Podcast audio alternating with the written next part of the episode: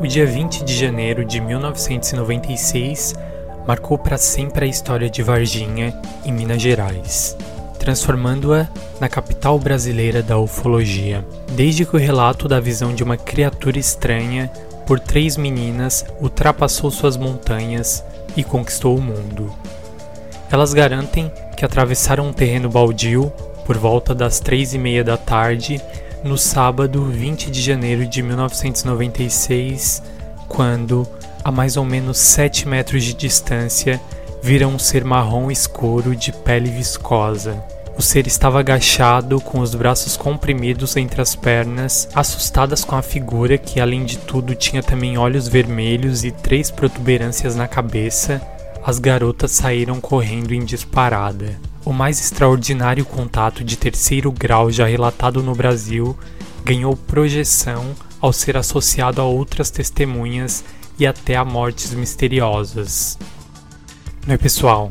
Eu sou Eduardo Marques e sejam muito bem-vindos a mais um episódio do Pods Frio, disponível nas principais plataformas de podcast.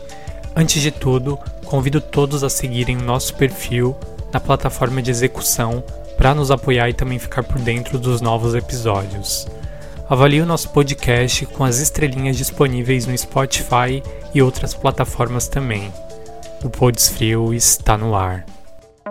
O caso Varginha. Em 20 de janeiro de 1996, uma movimentação de UFOs, objetos voadores não identificados, traduzido para português, foi supostamente detectada pelo Sistema de Rastreamento por Satélite dos Estados Unidos. Descobre-se que o foco das movimentações é o Brasil, mais especificamente no sul de Minas Gerais. As Forças Armadas Brasileiras foram alertadas. Um pouco antes disso, em 13 de janeiro de 1996, uma semana antes dos principais acontecimentos em Varginha, o piloto de ultraleve Carlos de Souza de São Paulo vê um artefato alongado e sem asas, a menos de 15 quilômetros do trevo que liga a rodovia Fernão Dias à estrada que dá acesso a Varginha. Passa a seguir visualmente o objeto, que parecia em dificuldades, alternando altitude e rota, com uma abertura em sua parte anterior de onde saiu uma névoa. Na direção de Belo Horizonte, após 10 quilômetros do trevo de Varginha, observa-se que o objeto desaparece atrás de um morro, na fazenda Maioline. Tomando a estrada sem asfalto, vê vários destroços metálicos sendo recolhidos no pasto, supostamente por militares. No local haviam dois caminhões, um helicóptero e uma ambulância do exército.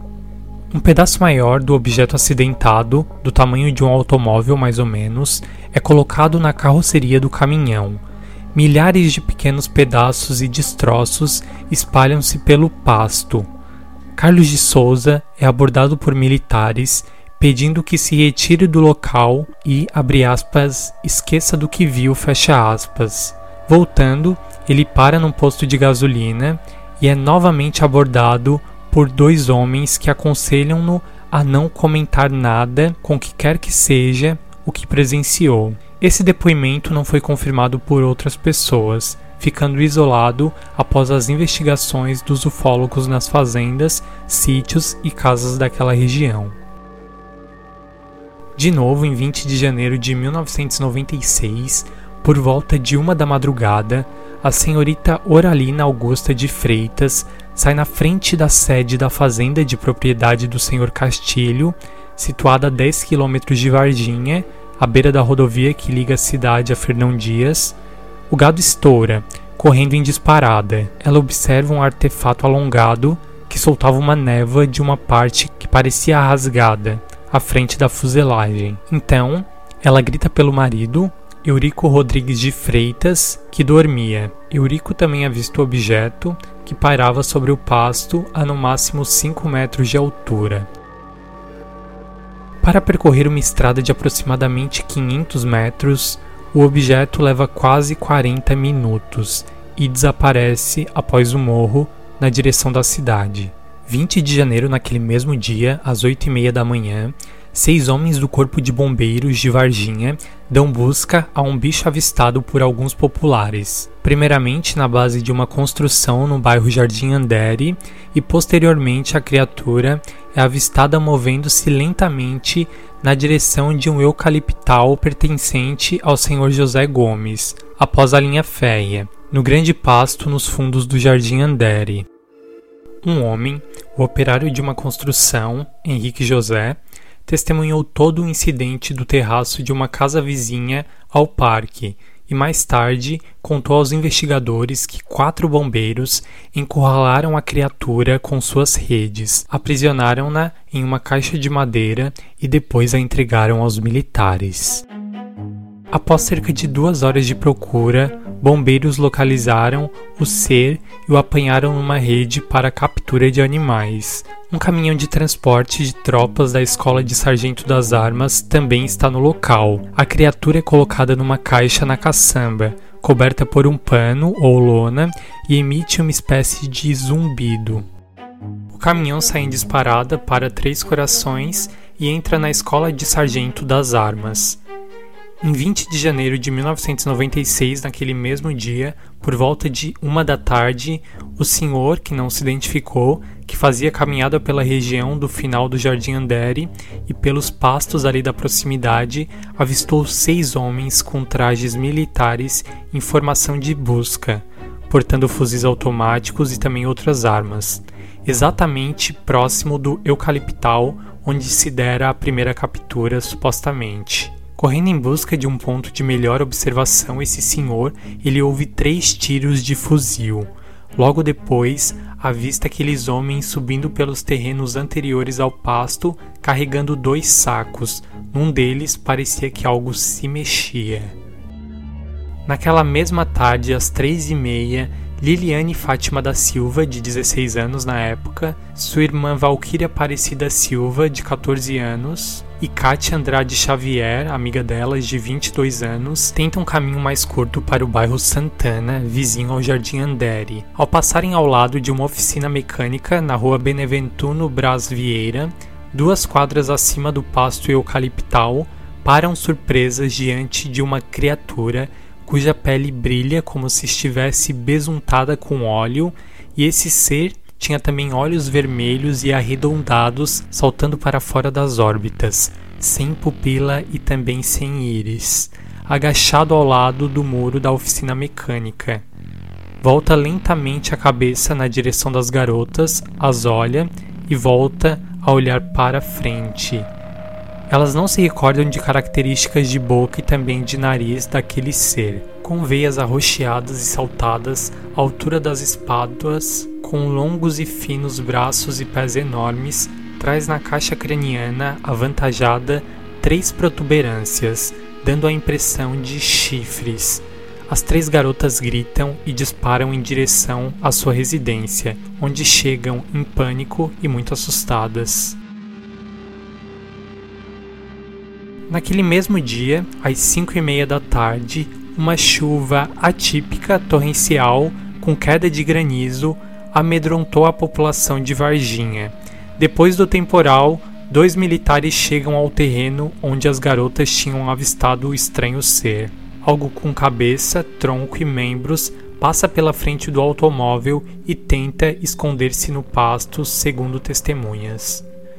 O policial Marco Eli Xerezi, de apenas 23 anos, corre, supostamente agarra essa criatura pelo braço, colocando-a no banco traseiro do carro e a levando para o hospital regional. A movimentação da polícia, bombeiros e do exército causa histeria no hospital, onde doentes foram transferidos inclusive de alas e funcionários instruídos a se calarem.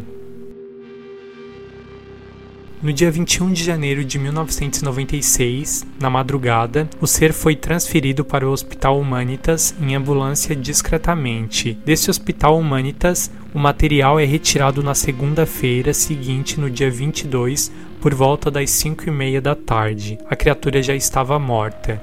O transporte começa com a colocação desse ser numa caixa de madeira coberta por lona plástica e colocada também na caçamba de um caminhão de transporte de tropas, cuja traseira estava no portão dos fundos do hospital. Vários veículos militares e alguns civis fazem parte do comboio. Pessoas trajadas com roupas brancas e máscaras médicas estão presentes. O ser exalava um insuportável cheiro de amoníaco. O comboio parte para a cidade de Três Corações e para dentro da escola de sargento das armas.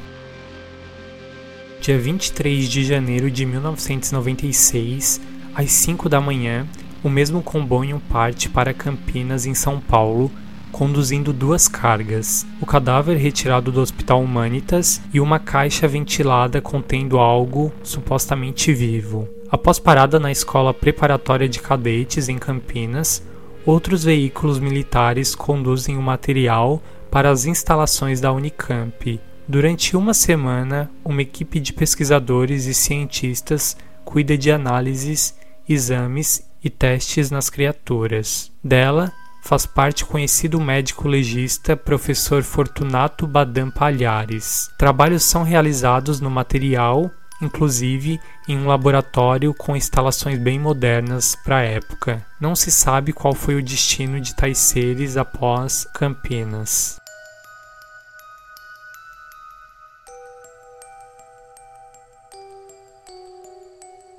Em 7 de fevereiro de 1996, Marco Eli Xerezi, aquele militar que teve contato direto com a criatura na sua captura, ele submete-se a uma cirurgia para retirar uma pústula da axila direita. Com fortes dores e início de paralisação, é internado e morre oito dias depois de tromboembolia séptica pulmonar, conforme conclusão de necrópsia. No sangue é detectada a presença de 8% de cultura desconhecida, uma vez que o policial fora vítima de infecção generalizada.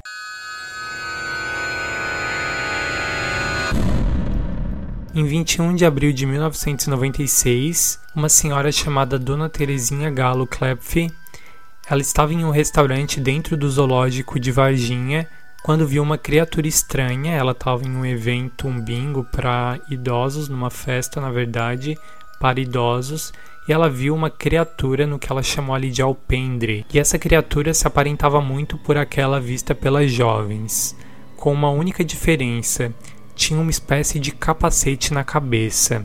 Na época, morreram estranhamente dois veados, uma anta, uma jaguatirica e uma arara azul naquele mesmo zoológico. Após análises, não foi descoberto a causa das mortes dos animais.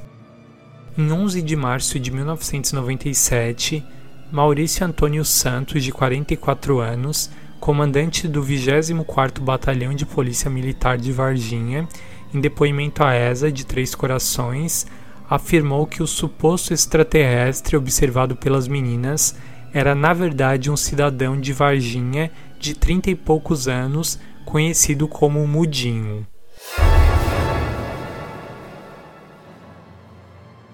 Sofrendo problemas mentais, Mudinho costumava andar agachado pelas ruas do Jardim Andere, recolhendo bitucas de cigarro e outros objetos do chão.